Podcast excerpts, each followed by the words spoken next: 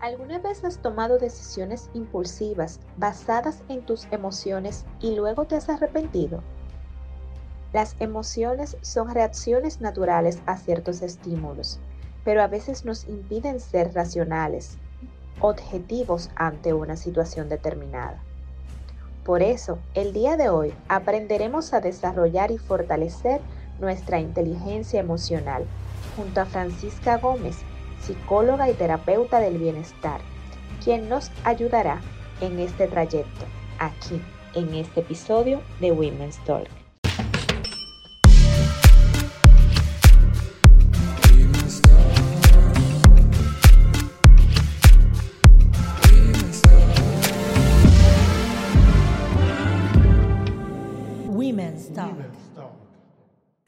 Bienvenida Francisca, muchísimas gracias por honrarme esta tarde.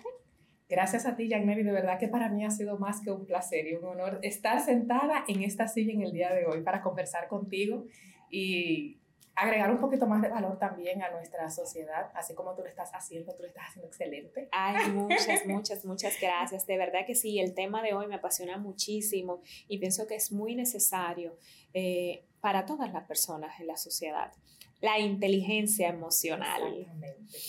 Eh, yo soy mucho de conceptos porque yo siempre he entendido que cuando tú puedes conceptualizar algo es cuando tú puedes comenzar y darte el chance de descubrirlo, de entenderlo, de incorporarlo. ¿Qué son las emociones y para qué están las emociones en nuestra vida cotidiana? Mira, Jaineri, este tema de las emociones, eh, todo ser humano debería de conocer qué es y para qué funciona.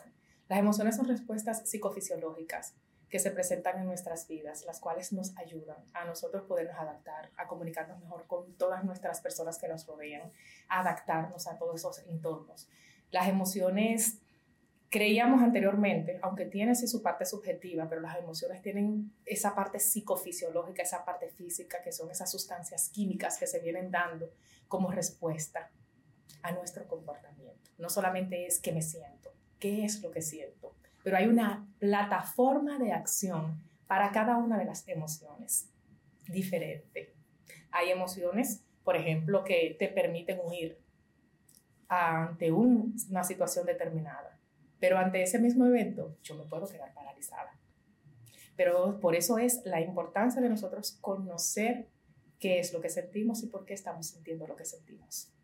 Así es. Si pudiéramos ponerle el nombre, como lo tienen, a las emociones principales, porque la pregunta surge, porque entre tantos conceptos, ahora en tiempos donde las personas estamos entendiendo el valor del bienestar, tratando de entender procesos mentales, tratando de entender términos psicológicos y no somos expertos. Entonces podemos confundirnos con facilidad y podemos una condición u otra cosa confundirlo con una emoción. Es así, mira, las emociones tienen, las emociones son, hay 10 emociones universales que nosotros debemos de conocer. Dentro de esas te puedo mencionar la tristeza, la alegría, el enojo, la culpa, la vergüenza, el miedo, el asco, la sorpresa. Estos son emociones y es importante que las personas puedan entender la diferencia que existe entre una emoción, entre un estado de ánimo y hasta dentro de un sentimiento, porque no es lo mismo. Explícalo. Por ejemplo, las emociones tienen sus plataformas de acciones, todas son diferentes. Las plataformas universales de acción son la huida, el ataque, el, el, por ejemplo, el quedarme, el imitar, la aversión, que es parte del asco. Estas son las plataformas de acciones. Tú sabes que las emociones vienen dadas por unas sustancias químicas que se llaman neurotransmisores. Esas sustancias químicas son las que envían estas informaciones al cerebro. Existen muchos neurotransmisores en el ser humano, pero podemos mencionar algunos básicos antes de poderte explicar en qué consiste la diferencia de cada una de la emoción para empezar por la base. Existe la noradrenalina, la adrenalina, la acetilcolina, existe eh, el neurotransmisor GABA o el glutamático también existe.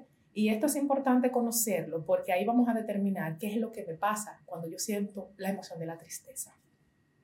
¿Qué me pasa cuando yo siento la emoción del miedo? ¿Cuál es la respuesta que yo doy cuando yo me siento triste?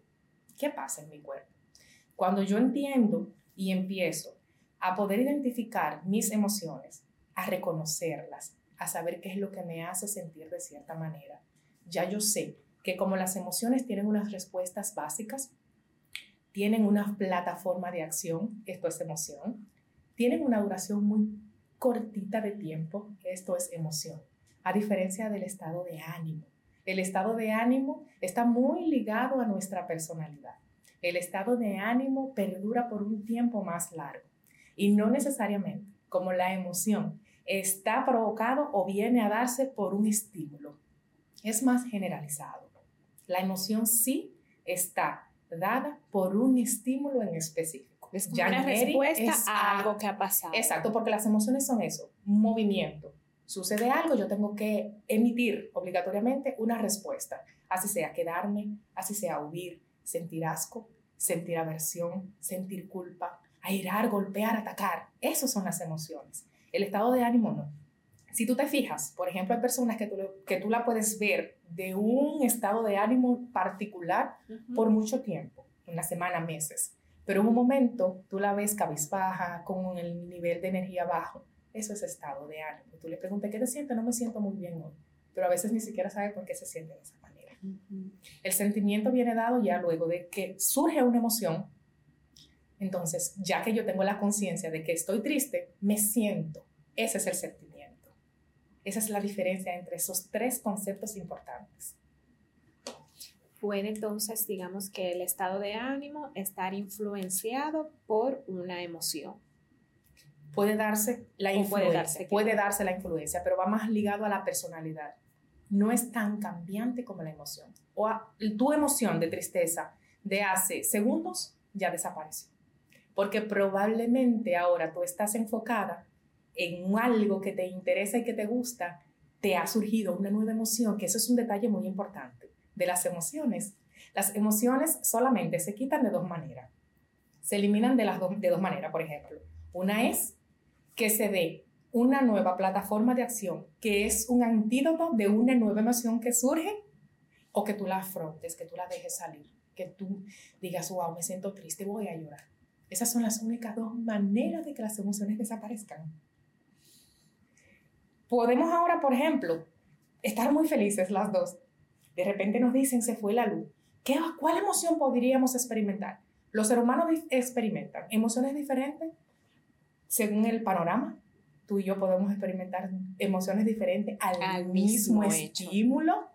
Podemos estar felices ahora, nos dan una mala noticia a las dos, pero tú puedes responder de una manera y yo puedo responder de otra. Y eso es importante saber. A veces somos muy ligeritos. No, pero no llores, porque tú llores, eso no es nada. Cuidado con eso.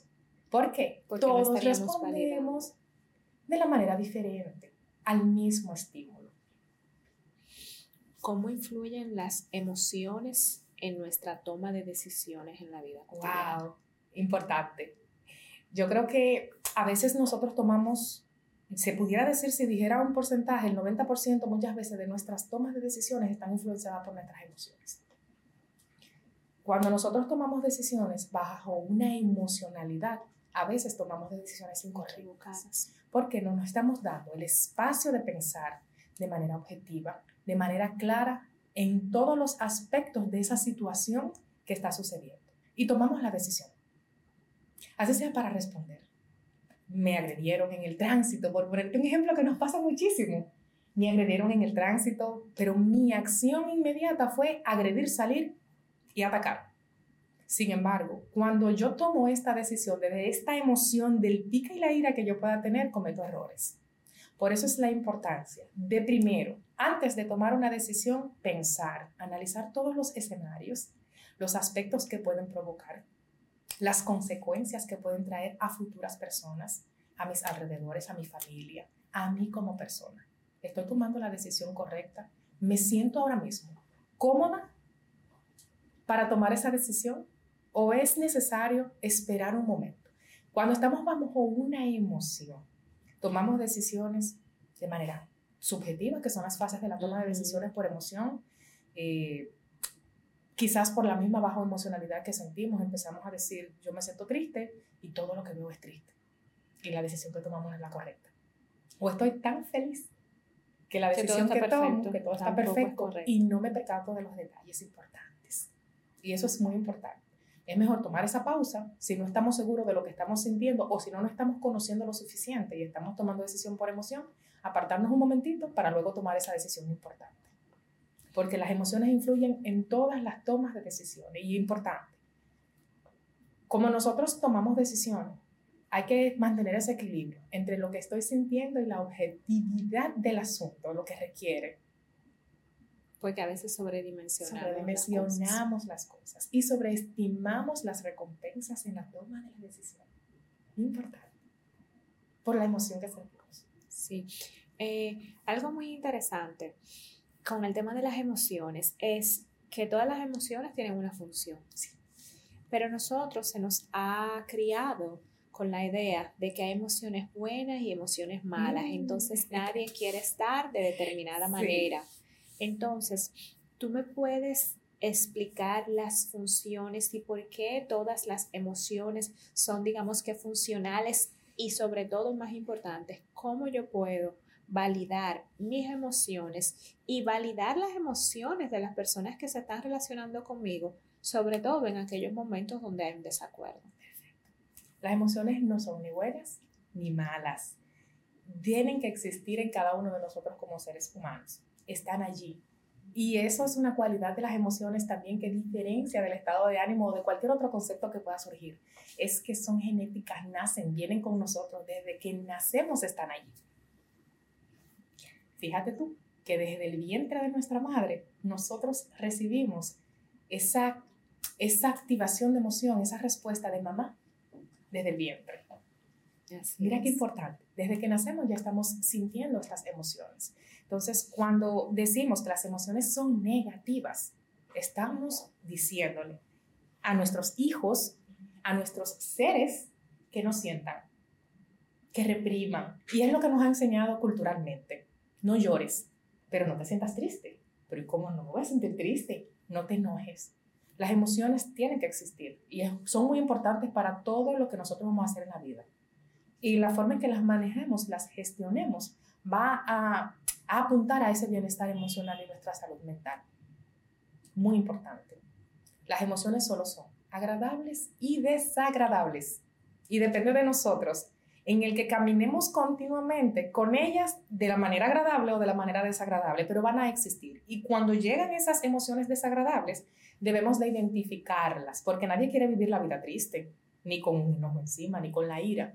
Si nuestro rol es identificar que me siento enojada, darme el permiso, ese chance para yo sentir ese enojo, para yo entender qué fue lo que provocó ese enojo, de dónde vino, más bien, de dónde viene, desde cuándo viene ese enojo, cuánto tiempo yo estoy sintiendo esto, que a veces no nos damos cuenta y ofendemos y respondemos de una manera airada y enojada a una situación que creemos que es la que está provocando ese enojo, pero esto viene más atrás y es importante por eso conocer nuestra historia emocional, nuestras creencias, cómo he sido yo formada, qué es lo que me han enseñado a lo largo de la vida, qué es lo que me están repitiendo desde que nací constantemente, que puedo, que no puedo, que debo, que no debo.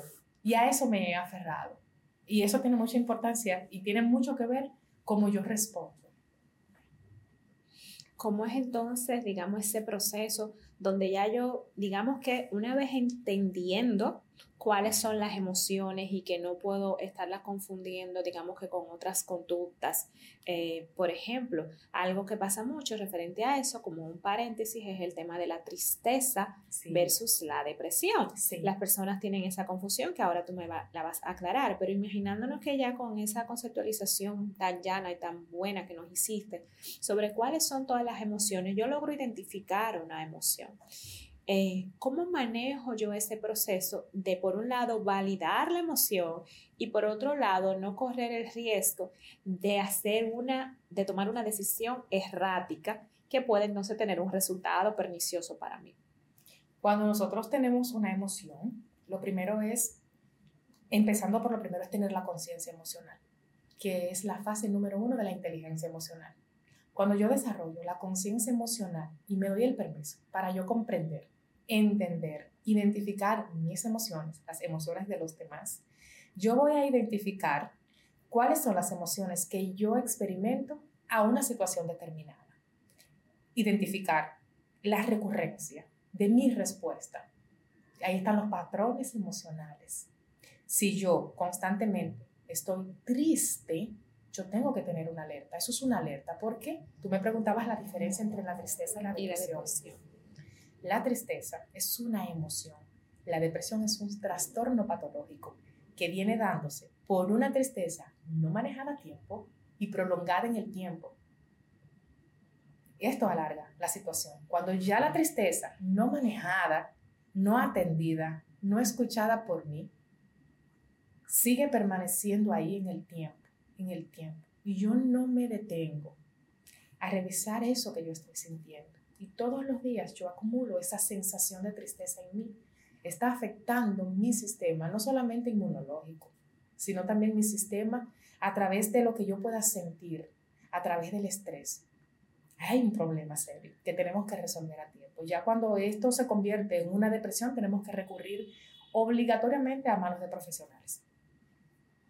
Porque ya no sirve con la técnica de vamos a respirar, porque ya estamos hablando de depresión. Inclusive la depresión tiene que en algunos casos ser medicada. Y la depresión no es una sola cosa, depresión. La depresión se puede dar por numerosos factores, por muchos.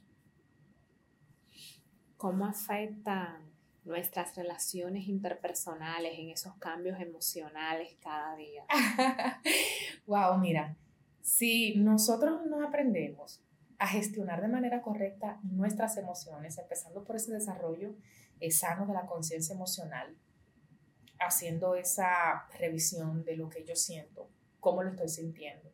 Nosotros podemos eh, eh, llegar inclusive a maltratar a aquellas personas que tenemos a nuestro alrededor o invalidar las emociones de los demás, no siendo empáticos, que es otra fase de la inteligencia emocional. Porque si yo no me conozco, primero, si yo no comprendo lo que yo estoy sintiendo, no voy a aliviar, no voy a sanar. Si yo no me conozco a mí, si yo no conozco cómo reacciono, qué estoy sintiendo, si yo no valido mis emociones, no voy a poder validar las tuyas. No te voy a poder comprender, Jamás, jamás te voy a poder decir, entiendo, comprendo que te sientes triste. Aunque no estemos de acuerdo en alguna situación. Pero primero, por eso es la importancia de autoconocernos, de desarrollar esa conciencia emocional, porque el ser humano no nació para vivir solo.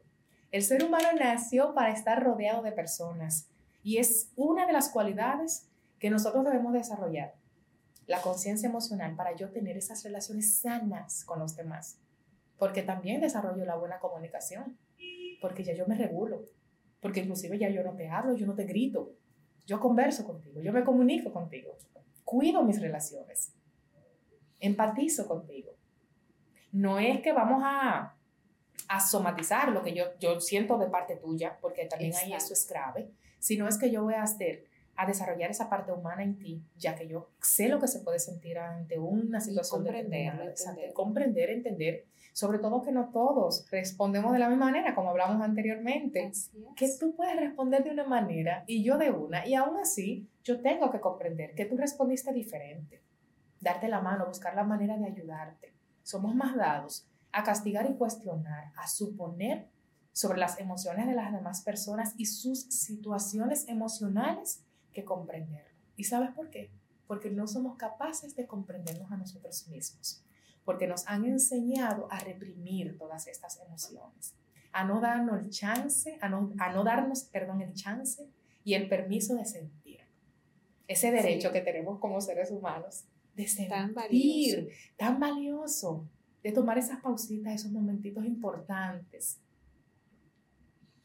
Y así mismo, en ese mismo tenor, ¿cómo manejamos la culpa y la vergüenza? Mm. Porque nos han enseñado que más del 60 o 70% de las cosas que hacemos, que son normales porque son inherentes a los seres humanos, tienen un trasfondo negativo, aunque realmente ya nos está demostrando la ciencia que eso no es necesariamente cierto.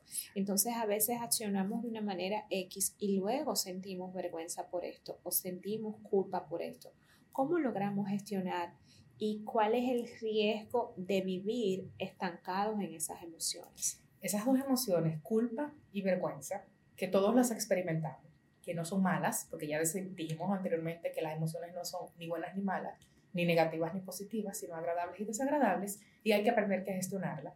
La culpa, esa emoción que muchas veces hace que nosotros lleguemos a un estado de tristeza profundo o de depresión, porque culturalmente te enseñan a sentirte culpable de cosas que para la sociedad se entienden que están incorrectas, en vez de enseñarnos a ser responsables, a asumir la responsabilidad y a entender lo que pasó para yo transformar lo que pasó en una oportunidad de aprendizaje y crecimiento. La culpa mata, porque por culpa se ha sucedido a muchas gentes, por esa autoculpa que es dañina. Entonces, ¿qué pasa con la culpa? Que te quedas es un círculo vicioso dando vuelta y me culpo, wow, y yo me culpo y me culpo, pero no accionas. Y es importante, como dijimos, identificar lo que siento. ¿Tengo que seguir sintiendo esta culpa? ¿Pedí perdón a la persona a cual ofendí, que puede ser una simple ofensa muchas veces? Pero a veces hasta la otra persona que tenemos enfrente nos hace sentir tan miserable y tan poca cosa y tan culpable como que si el mundo fue que lo destruimos con nuestras propias manos, porque no somos capaces de empatizar con los demás. La vergüenza por igual.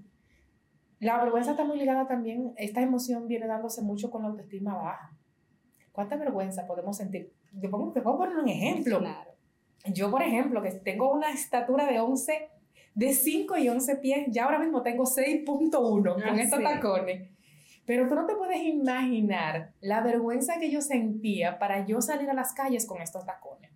Fíjate cómo la sociedad que hoy conocemos como bullying te lleva a un extremo de tú poder entender que algo como un simple tacón a ti te puede sentir tan incómoda. Si yo no hubiese, quizás antes de, en mi adolescencia, ya entrando a la universidad, conocer todo esto de las emociones, la importancia de la autoestima, identificar, aprender a conocerme, a valorarme, como ser humano, que son importantes para tú no sentir esta culpa negativa ni esta vergüenza que, que tú no quieras ni salir muchas veces. Entonces, todo esto, al yo conocerlo y darme cuenta de, wow, mira, esto es importante saberlo, ya ahí empecé a tomar el control de mi autoestima y ahí empecé entonces a un despertar, de una oruga a una mariposita. Y yo nunca me ponía tacones, yo siempre andaba en chancletitas, pero me sentía tan incómoda y porque una mujer impresionante. Entonces, desde que te viste, qué alta eres. Me sentía tan incómoda, porque, pero la vergüenza me mataba. O sea, yo no quería verme expuesta a los comentarios del, del, de la sociedad, de, de, de, la comunidad donde vivía, que me decían, tú sí eres grande, ¿y cómo está el aire ahí arriba? Y yo me sentía tan culpable, y ojalá que algunas que se sienten identificadas conmigo me escuchen, que es importante también a veces ya cuando uno es adulto que experimenta ciertas emociones, ojo con esto, no viene desde la adultez, viene desde la niñez. Por eso es importante hacer ese recorrido, no solamente de, de las emociones presentes, sino irnos más atrás desde la niñez, conocer esa niña herida interior, ese exterior, esa historia emocional que tenga verdadito por allá, pero a veces no duele tanto porque sufrimos tanto en la niñez que no queremos destaparlo. Y hay que destaparlo. ¿Cómo podemos, ya que estamos hablando de la niñez, cómo nosotros podemos crear ese, ese ambiente sano, esa dinámica familiar sana, que pueda desde niños comenzar a cultivar la inteligencia emocional desde las casas, porque eso es algo que no podemos darnos el lujo de delegarlo en los colegios, no es una responsabilidad de las escuelas, es una responsabilidad de las familias y luego que somos adultos, una responsabilidad de nosotros como personas cómo podemos crear esa dinámica, una dinámica saludable que permita que esos niños puedan tener herramientas para lidiar con sus emociones. Mira, todos eh, desde que nacemos, de una u otra manera, y hoy ya con, con los avances que ha tenido la tecnología y la ciencia y demás, cuando nosotros nacemos como seres humanos tenemos nuestros primeros referentes anteriormente. Antes de existir los, los, los colegios así ya tan estructurados como ahora, que te dan todas estas técnicas de inteligencia emocional, eh, nuestros primeros referentes eran nuestros padres, nuestros abuelos. Fíjate que ya hoy en día los centros de cuidos se han convertido en parte de los primeros referentes de los niños. Y tú me vas a preguntar por qué. Y te explico. Yo tengo a mi niño desde los tres meses de edad en un cuido por la labor. Todos los días, casi ocho horas diarias, este niño ve a su profesora y a las personas que lo cuidan, en ausencia de mamá. Ellos se convierten en los primeros referentes. Y esto te lo comento porque ya no solamente en casa, que tú me decías que nosotros somos los responsables como padres, y es cierto en una parte, nosotros tenemos ese rol primordial de poder dar la educación principal sobre la inteligencia emocional de nuestros niños y depende de nosotros. Pero también ahora mismo tenemos que ver que ya los centros educativos, los colegios, los, los daycare, tienen también una responsabilidad de desarrollar y continuar la inteligencia emocional en los niños. En el caso de cómo nosotros podemos desarrollarlo como familia, es haciendo conciencia primero los padres, y esto es más un llamado a la comunidad, de que los padres deben de tener esa pausa para ellos compenetrarse como pareja y saber que las emociones no gestionadas de manera correcta ante los niños pueden causarle un daño en su adultez, en su vida adulta. Porque los niños creemos que no entienden lo que nosotros sentimos. Todo lo contrario. Los niños, como tienen su cerebrito en desarrollo y prácticamente no está amueblado de tantas cosas como nosotros, absorben muy rápido las emociones y sobre todo las emociones de los adultos. Y te cuento que yo, por ejemplo, con mi niño, cuando él tiene una situación, ya sea que se cae, yo no le digo, está bueno que te caiga, eso te pasa por estar de desobediente, no. Yo tengo que ir y validar la emoción del niño y acompañarlo y decirle, ¿te caíste? ¿Dónde te viste? ¿Te duele? Sí. Y él me dice, y me siento triste. Y yo le digo, está bien sentirse triste. ¿Quieres llorar? Y él me dice, sí, llora, mi amor, que yo te acompaño. Porque tengo que validar esa emoción. Yo no la puedo reprimir. Y nosotros como padres tenemos ese rol y esa responsabilidad. Y para nosotros poder educar a nuestros hijos desde la importancia de las emociones, desde la validación de las emociones, tenemos que hacerlo nosotros primero. Papá y mamá deben de empezar a tomar conciencia de la importancia de desarrollar la inteligencia emocional, de nosotros poder entender que está bien sentir y que lo que yo estoy sintiendo me está haciendo comportarme de una manera X y que esa manera en la que yo me comporto no solamente afecta a mi pareja, sino también está ya arrastrando a mis hijos y ahora yo estoy aislada porque estoy triste, pero mire el niño cómo está, no lo estoy atendiendo, no le estoy brindando la atención. Eso es muy importante. Y ahí venimos que es desde la niñez que debemos empezar a trabajar nuestra inteligencia emocional. Yo te digo, Janeri, que a mí me hubiese encantado conocer esto desde niña. Tú no te imaginas la cantidad de situaciones desagradables que yo hubiese tenido que evitarme. Todas todos, todos los seres humanos, por no conocer la importancia de autoconocerme, de no conocer mis emociones, de no saber validarlas. Niños que quieren llorar y que no pueden llorar porque papá le dice que no llore, que usted es un hombre que usted no puede llorar. ¿Quién dijo que los hombres no lloran? Estamos creando niños machistas que no sean capaces luego de tratar a las mujeres y tratarse a ellos mismos de manera correcta. Así es, así es.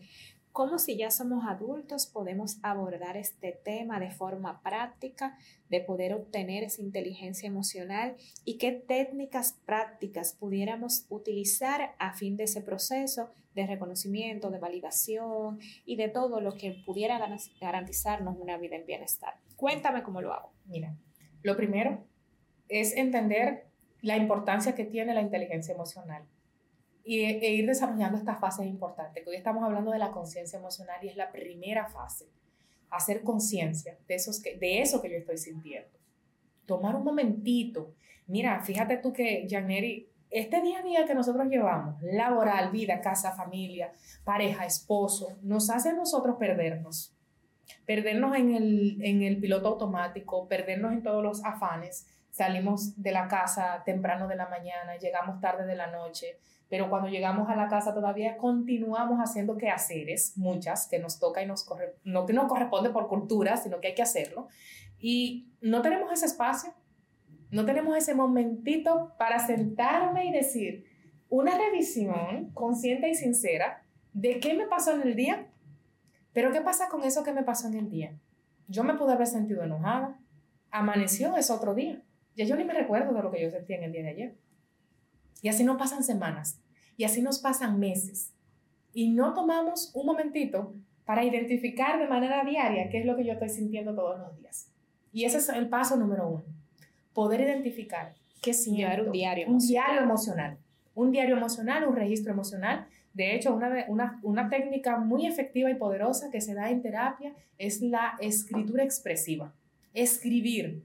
Escribir te ayuda a tú volver a reconectar tanto emocionalmente como mental, a reanimar de nuevo el cerebro, porque estamos ya tan acostumbrados a lo digital que hay cosas que el cerebro va olvidando. Y tenemos que volver de nuevo a hacer que nuestro cerebro capte la atención de las cosas. Importante.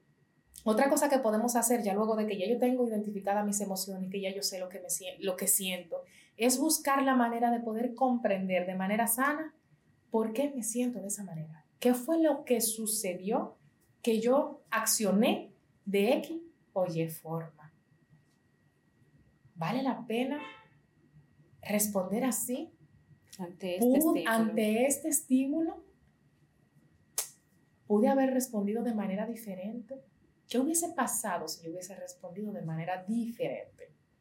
¿Cómo me siento ahora? Pero ya sé cómo me siento ahora. ¿Qué voy a hacer con esta emoción que siento? ¿Qué voy a hacer con ella? ¿Cómo quisiera yo responder en las próximas eventualidades que me sucedan a un evento parecido a una emoción? ¿Cómo quiero yo responder? ¿Cuál es la emoción que yo quiero eh, que a veces no, no, no podemos decir, voy a, a, sentir esto si me dan una bofetada en la calle. Ese secuestro emocional llega tan rápido que no nos da chance a pensar, no la es automático. no da chance a que el neurocortés piense. Eso es automático. Pero una vez que empezamos a conocernos, sabemos las posibles respuestas que podemos dar y nos preparamos. Y nos preparamos. ¿Por qué nos preparamos? Porque conocemos nuestro temperamento, ya no conocemos nuestra personalidad, sabemos que me incomoda, que me puede hacer reaccionar de X forma. Ya yo conozco, ya yo conozco a Francisca. Yo sé que a Francisca no le gustan ciertas cosas y puede responder de una manera eh, descontrolada, pero ya yo me gestiono, ya yo me autorregulo las emociones. No es que las reprimo, ellas están ahí, yo las identifiqué, sé lo que pudo haber pasado, pero las voy a controlar porque, como me dice mi hijo, mami, el enojo no me controla. Yo le he enseñado a él a que él tiene que saber que el enojo no es más fuerte que él. Nosotros controlamos y gestionamos nuestras emociones, no al revés. Y estamos siendo presa de todas esas emociones, nos controlan. La tristeza está tomando el poder de nosotros. La ira está tomando el control de nosotros. ¿Pero y desde cuándo? Somos nosotros que controlamos esas emociones. Desde que no vivimos en el presente, desde que estamos en automático y no nos podemos dar cuenta que las emociones ahora van como están en la película intensamente tomando el tomando control, el control sobre todas las acciones que tenemos que ver. Yo no puedo dar fe y testimonio de que ese tema de la escritura es maravilloso. Y un aspecto que quiero resaltar es la capacidad que tiene de poder aflorar una visión más amplia de las detonantes. Porque no solamente te sirve para ver qué provoca algo en ti, también para ponerlo en su justa dimensión. Porque de repente una persona no te saludó y tú tienes un caos mental y estás envuelta en muchísimas eh, emociones desagradables por un saludo que de repente la persona no te saludó porque no te vio para poner un ejemplo. Entonces, muchas veces estamos sobredimensionando lo que pasó respecto a cómo prolongamos en el tiempo lo que nosotros sentimos.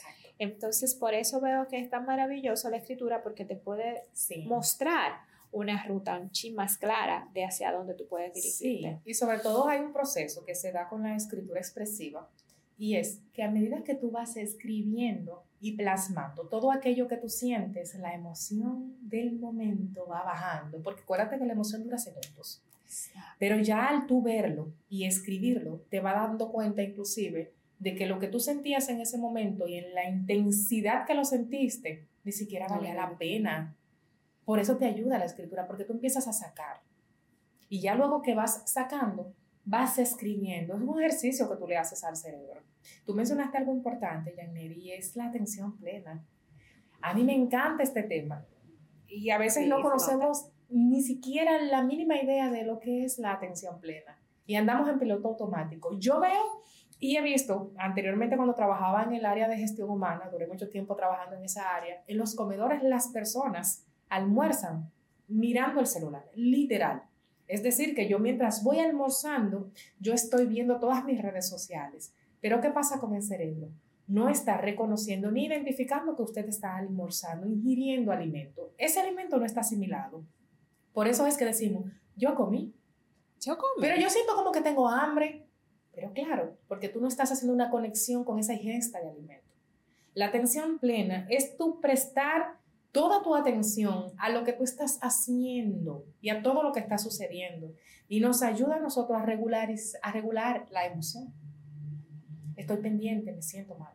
Mientras yo estoy, algo importante, mientras yo estoy en el celular, no me estoy dando cuenta que, y, y me doy cuenta, pero es más importante la tecnología, que me voy invalidando yo misma, voy invalidando lo que voy sintiendo. Y la atención plena te ayuda porque cuando tú la empleas te ayuda a reconocer, tú escuchas todo lo que tienes que escuchar. No se te escapa un pajarito de la naturaleza sin escucharlo. No se te escapa un pitazo de bocina de la calle. Tú lo escuchas, tú estás pendiente. A veces tú dices, ¡hey, Janeri, aquí! Aquí, tú me escuchaste.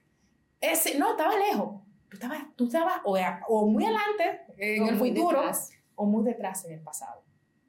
Nos cuesta vivir este presente este momento actual, sin esos afanes, de lo que puede pasar y de lo que ya pasó. Entonces me quedo ahí.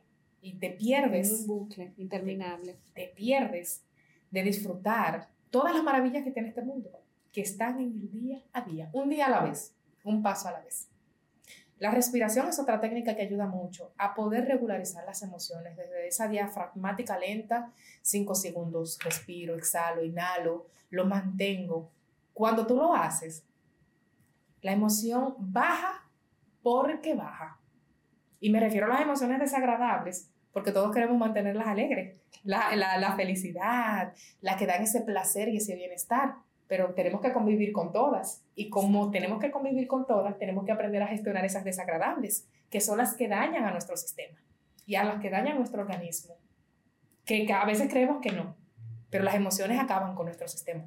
Así es. Así es, porque le estamos dando más poder de lo que ellas deberían de tener en nuestra vida, tal cual. Exactamente, y que también como son psicofisiológicas, me da dolor de estómago, el miedo me da dolor de cabeza, que si me duelen los hombros, que si estoy tensa, que estoy nerviosa, la tristeza me da para no comer. Entonces, todo eso daña mi, mi organismo. Claro, claro. ¿Algunos consejos que tú nos puedas dar Claro que el proceso de regulación emocional. Claro que sí. Lo primero es hacer esa conciencia de manera sana y sobre todo saber que es una elección. Tanto tú como yo, todos, todos los días, debemos de hacer esa conciencia emocional, hacer esas pausas. Mi esposo me dice, tú coges mucha pausa.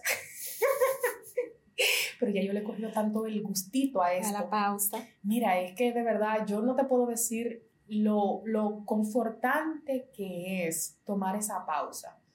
Yo tomo mi pausa, yo me tomo la libertad, el tiempo de sentir lo que siento.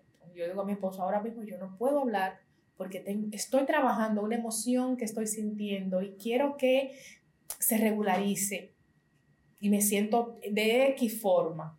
Tú me das un momentito y tomo mi tiempo. A mí me encanta escribir. Yo escribo mucho. Y todo lo que yo entiendo que me puede aportar a mi salud y a mi bienestar, yo lo hago. Otro consejo es, como ya les dije, la respiración. Y otro importante que no se nos puede quedar es hacer ejercicios. Esa práctica que creemos a veces que es por esta figura, eh, porque lo de afuera a veces creemos que vale más y no es así. El amor propio empieza primero por cuidarme por dentro por ahí empieza el amor propio. Y si yo me amo tanto y me cuido tanto, debo de empezar a cuidar mi bienestar emocional, lo que siento y por qué lo estoy sintiendo. Empezar a cuidarme por dentro, mi alimentación. La alimentación juega un rol importantísimo en todos los temas de depresión, tristeza, que creemos que no, que esto, debo de comer sano, la vitamina D, que es crucial para nosotros y está muy asociada y muy ligada a los temas de depresión, cuando es, hay ausencia de ella. El diario, el registro del, del diario emocional, llevar ese registro. Si no lo podemos llevar todos los días, buscar la forma de anotar y luego plasmar. Tomarnos esos momentos. Identificar esos patrones emocionales. ¿Desde cuándo? ¿Desde cuándo yo estoy sintiendo lo que estoy sintiendo? Ir un poquito más atrás a nuestra historia clínica, a nuestra historia, a nuestra historia familiar. ¿Cómo era papá? ¿Cómo era mamá? ¿Cómo me trataban? Mis creencias. Ay, importante. Que todo esto son técnicas que es importante para desarrollar la inteligencia emocional. ¿Y esto por qué? Yo creo, pienso, siento y actúo. No me puedo perder de ahí. La emoción no se da primero se da mi creencia primero, en qué es que yo he estado creyendo, que yo estoy pensando para yo sentirme, para, yo actuar. Registrar todas esas creencias que yo tengo, escribirlas. Yo creo que yo no puedo hacer nada. Yo creo que no me merezco nada. Entonces, como yo creo que yo no puedo hacer nada, yo pienso que soy débil y me siento tan triste y actúo en tristeza. Y todo igual, en desgane y, con falta de voluntad. Muy importante nuestro registro, nuestra conciencia emocional, reconocer que nosotros como seres humanos necesitamos comprender y entender nuestras emociones para marchar de manera correcta en esta sociedad, tener relaciones saludables, aprender a comunicarnos de manera correcta, no desde la emocionalidad, sino desde el amor que lo hemos perdido. Ya estamos eh, eh, actuando desde el ego y no desde el ser. Y tan lindo que es actuar desde el ser, porque el ego tiene el orgullo, el odio, la ira, la envidia, el rencor, pero el ser es perdón, gratitud, amabilidad, es empatía. Eso es muy importante. El ser, qué bonito. Yo, yo de verdad que, que le exhorto a todos los que nos están viendo y nos están escuchando de alguna forma a, a que se den esa, ese espacio, ese espacio que den ese viajecito, agarren sus maletitas, si con llenas y vacías, y den ese viaje hacia el interior y, y, descubrirse un poco más. Y allí cuando ustedes den ese viaje se van a dar cuenta que esa maletita que llevaron va a volver con ropa diferente y va a volver hasta vacía, porque ustedes ahora van a empezar a llenarla y van a empezar a verificar, a identificar, pero esto, ¿y yo qué hago con esto? Esto no me corresponde. Pero mira esto, qué bonito, lo quiero en mi vida ese viaje al interior hay que dar y vale la pena. Si queremos seguir siendo mejores seres humanos y los que tenemos hijos, querer, dando, querer darle una educación saludable de bienestar emocional, psicológico y mental a nuestros hijos, debemos de trabajarnos nosotros mismos primeros. Porque la sociedad va a depender de esos niños que van creciendo, pero la forma en cómo los vamos formando depende de nosotros. Y eso es una responsabilidad que todos tenemos. Siempre tenemos la opción de volver a reconectar, porque nosotros no nacimos siendo egoístas desde el ego. Nosotros nacemos siendo luz, pura magia, puro amor. Pero en lo que vamos creciendo se nos va olvidando eso tan importante. Así es. No volvemos a conectar, ya no volvemos a sentarnos en la mecedora que tenemos vieja, ya no usamos la taza de café que tenemos en la casa. Saquen sus tazas de café, sus copas, sus vinos. Yo soy de las que bebo mi vaso de agua en mi copa. No espero ir a un restaurante porque yo tengo que hacer todo lo simple que a mí me nutra. Y eso es la felicidad. Disfrutar todos los días de pequeñas acciones simples que te llenan el alma y saber afrontar las situaciones desagradables porque ya sé gestionar mis emociones y tengo la conciencia emocional desarrollada y sé lo que es la inteligencia emocional. Y ahí vamos a poder decir que somos felices y estamos plenos. Alcanzamos la plenitud. Así cuando hemos llegado ahí. De verdad, Francisca, que esto ha sido unos minutos de sin desperdicio. ¿Por qué? Porque sin esto no podemos ser felices. Es así. Sin esto, yo creo que este al final es el éxito de la vida. Sí porque yo soy de las que digo, nosotros vinimos aquí a aprender a ser felices, a trascender, a impactar vidas de forma positiva y no importa eh, si tú has logrado muchas cosas a nivel profesional o académico, si eso tú no puedes conectarlo con tu parte humana, definitivamente es así. Está faltando una pata dentro de esa mesa. Así es. Entonces te agradezco infinitamente que hayas puesto a la disposición de todas las personas que van a tener la oportunidad de estar escuchándonos o viéndonos eh, esta información, pero sobre todo que sé que lo estás haciendo porque lo estoy sintiendo aquí al lado tuyo con tanto amor y con una energía tan bonita. Muchas gracias. Gracias. gracias. Para mí de verdad que ha sido un placer conectar tanto con todos ustedes que están ahí presentes y gracias de verdad por, por esa sintonía y sobre todo contigo que te agradezco enormemente porque más que verlo como aportar valor para la sociedad, te lo digo de corazón, es verlo como un aporte para mí. Porque estás abriendo puertas quizás a todos esos profesionales que se sienten estancados en su casa con ideas y con palabras de aliento para muchos de ustedes y no tienen la oportunidad. Y tú eres un ser de luz y te lo he dicho en muchas ocasiones, cada vez que me escribo me digo, hola hermosa, porque de verdad para mí la belleza no está por fuera, la belleza se lleva por dentro.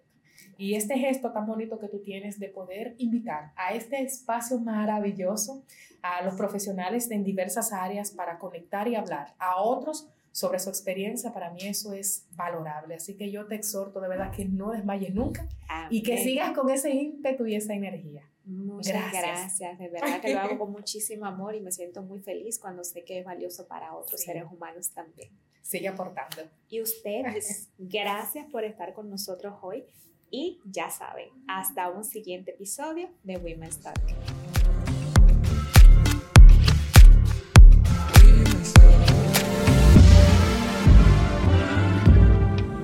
Women's Talk.